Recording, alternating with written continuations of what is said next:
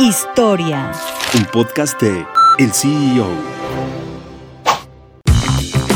Bimbo es la empresa de pan más grande del mundo. El origen se remonta a Juan Serville y Josefina Sendra, inmigrantes catalanes fundadores de la pastelería El Molino en 1928, antecedente de Bimbo.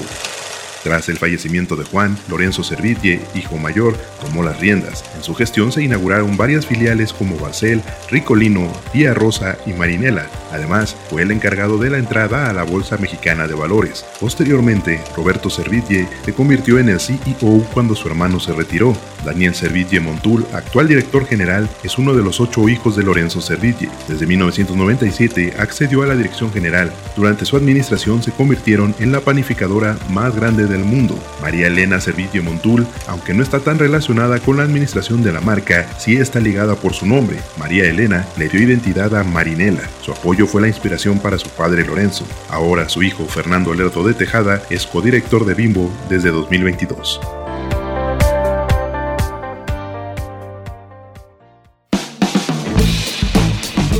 Mantente en el mercado con las noticias más importantes de la tecnología y los negocios, escuchando y compartiendo todos nuestros podcasts en el CEO.com, en arroba el CEO- en Twitter y el CEO en Instagram. Soy Israel Águila y nos escuchamos la próxima.